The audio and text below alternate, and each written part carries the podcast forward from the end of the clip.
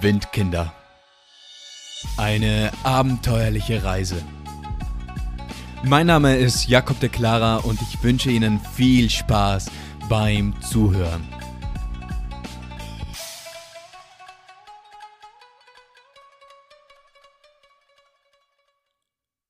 Bestechungsgeld und Meerjungsfrauen.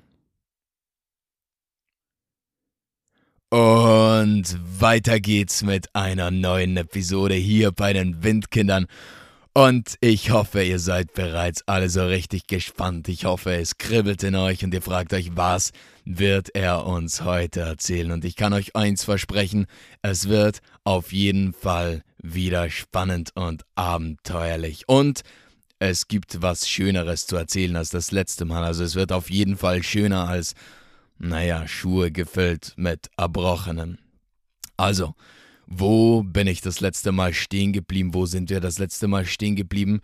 Wir sind immer noch auf Bali. Und das letzte Mal war das Thema ja ein sehr, sehr flüssiger Abend in vielerlei Hinsicht.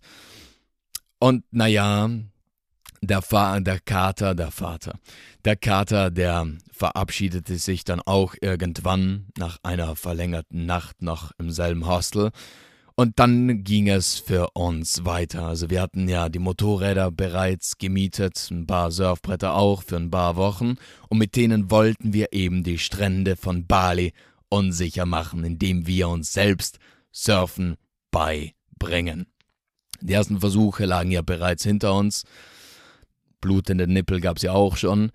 Und naja, wir wollten jetzt unsere Surffähigkeiten ein bisschen verbessern und deshalb sagen wir auf nach Canggu. Canggu, das ist ein kleiner Ort, eine kleine Ortschaft in der Nähe von Kuta, also nicht allzu weit entfernt, eine kurze Strecke auf unserem Motorrad. Und man sagte uns eben, naja, dort seien die Strände ziemlich, ziemlich geeignet für Anfänger. Also die Wellen, die sind ein bisschen höher als eben in Kuta, aber dennoch eben immer noch gut machbar. Und naja, das wollten wir uns jetzt auf keinen Fall entgehen lassen. Also auf nach Django. So, in Django angekommen, da begann dann wieder das altbekannte, nämlich mal ein Hostel suchen und das haben wir dann ziemlich schnell gefunden. Also Hostel gefunden, Hostel gebucht, Hostel eingecheckt, rein ins Zimmer. Im Zimmer, das war ein Sechsbettzimmer, müsste es gewesen sein, da war unter anderem bereits ein anderer Junge drin, der was mir ziemlich sympathisch war. Also warum? Naja, er hieß Max, aber das Ausschlaggebende war natürlich, er hatte orange Haare und ich, naja, habe auch orange Haare. Also direkt auf Anhieb sympathisch gewesen und mit denen begannen wir uns dann auch ein bisschen auszutauschen, also woher er jetzt kommt. Er war aus Deutschland und war mit ein paar Kumpels eben anfangs unterwegs. Und naja, dann erzählten wir ein bisschen von uns und irgendwann meinte er dann eben auch so, ja, was wir jetzt noch so vorhätten. Also er kennt eventuell ein Restaurant, da könnten wir heute Abend essen gehen und da sagten wir, ja, das lassen wir uns auf jeden Fall erzählen, da kommen wir gerne mit, denn er meinte so, ja, das ist ein Restaurant, so, so ähnlich wie All You Can Eat, direkt am Strand, direkt am Wasser. Und meinte ziemlich nice, er sei da jetzt schon öfters gewesen und so sagen wir, ja, auf geht's. Also sind wir dahin gestartet und es war so dann bereits so, naja, gegen Abend und die Sonne ging so langsam unter und der Himmel, der war leicht bewölkt und naja, ich weiß nicht, ob ihr es kennt, aber so ein Sonnenuntergang. Also im Laufe des Lebens, da sieht man ja ganz schön viele Sonnenuntergänge. Und eben auch ziemlich einige, die was, naja, sehr schön sind. Aber dennoch verliert jedes Mal, wenn man wieder so einen Sonnenuntergang sieht, der verliert einfach nicht an seiner, an seiner magischen Energie. Also er ist immer einfach nur schön und atemberaubend und dann steht man da und denkt sich, boah, Wahnsinn. Und so ging es uns da jetzt auch wieder. Also wir saßen da jetzt in diesem Restaurant drinnen, das Essen vor uns, was ziemlich gut war. Und dann blickt man so raus aufs Meer, die Sonne geht unter, die Wolken, sie färben sich erst rosa, dann rot. Und dann wurde der ganze Himmel, der wurde so richtig intensiv, so ein richtig kräftiges Rot. Und es war schon so, boah, krass, ein krasses Spektakel. Ich glaube, da gibt es auch ein Foto dazu auf unserem Instagram-Account. Sonst muss ich eins hochladen. Und auf jeden Fall, ja, da saßen wir dann und genossen dann mal in den Sonnenuntergang.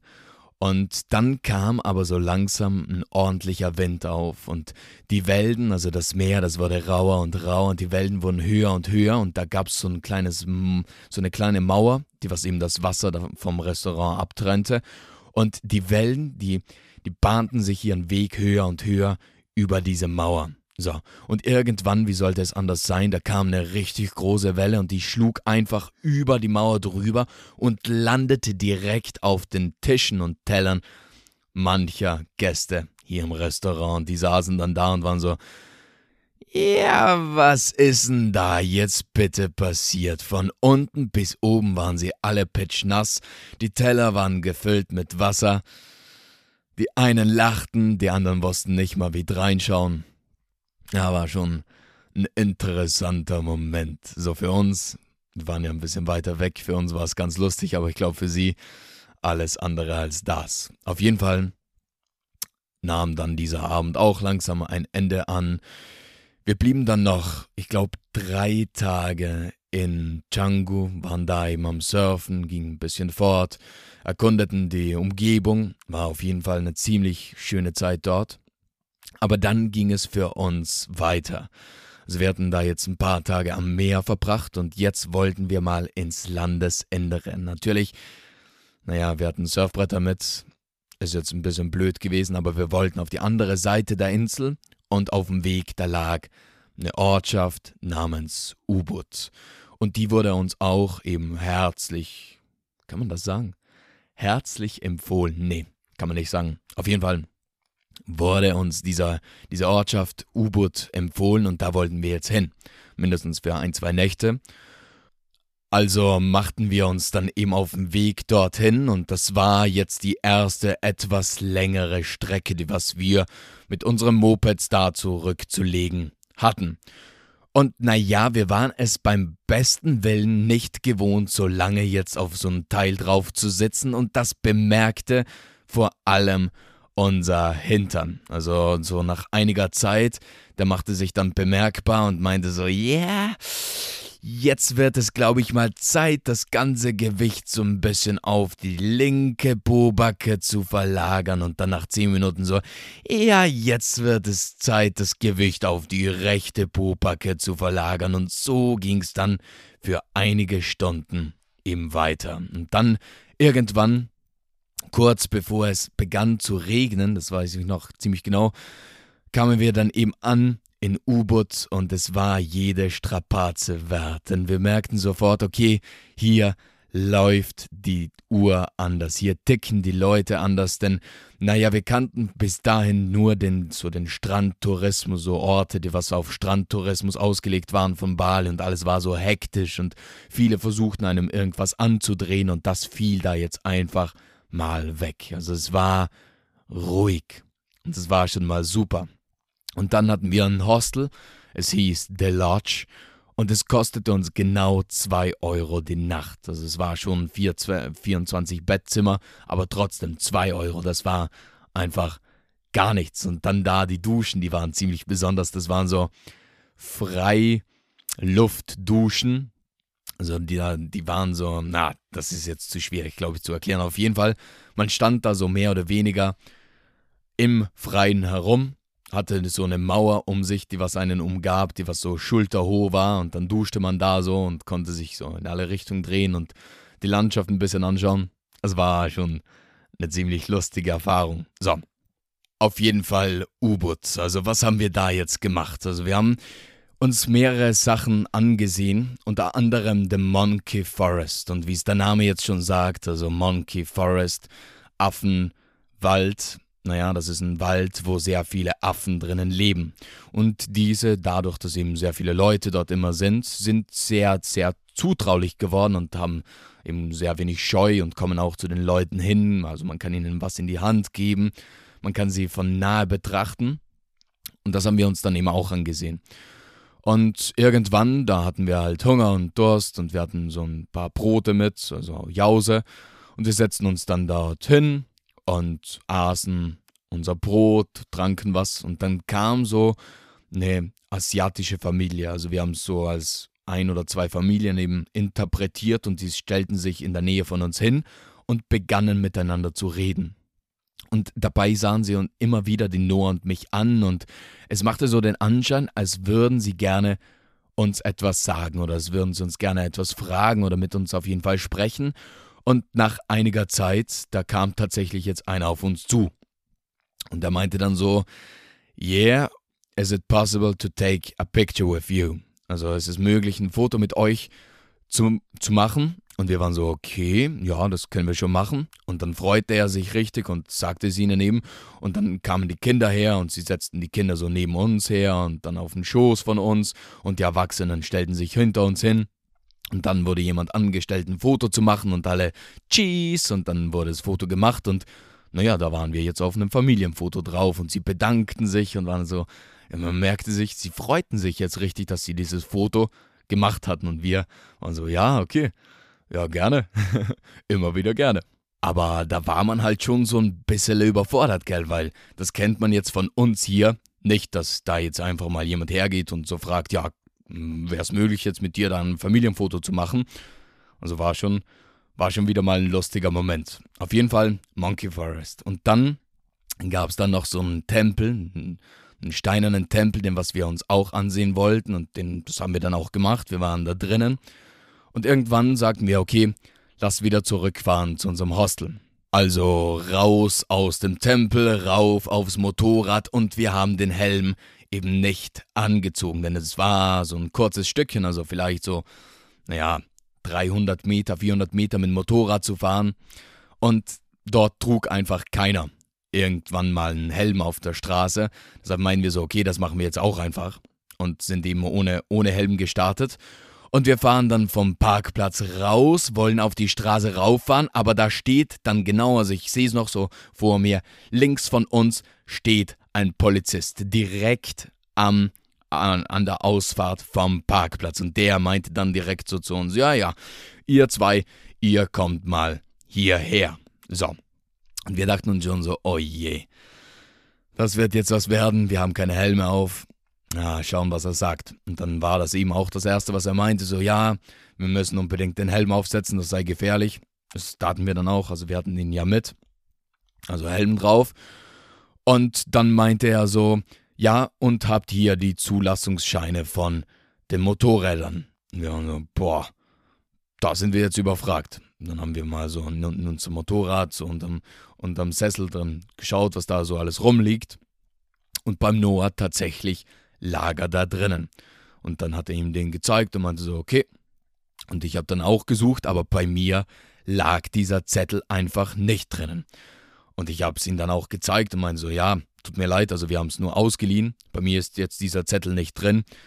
Ähm, ist das jetzt ein Problem? Und er meinte so, ja, ja, ja, das ist jetzt auf jeden Fall ein Problem. Also ich muss jetzt entweder sofort diesen Zettel finden oder jetzt auftreiben oder ich muss jetzt ein paar Tage jetzt hier bleiben, bis dann so irgendein Amt auftut und dann muss ich da jetzt so einen Zettel ansuchen und das kostet dann so und so viel Geld. Das war eine horrende Summe. Und dann war ich so, was?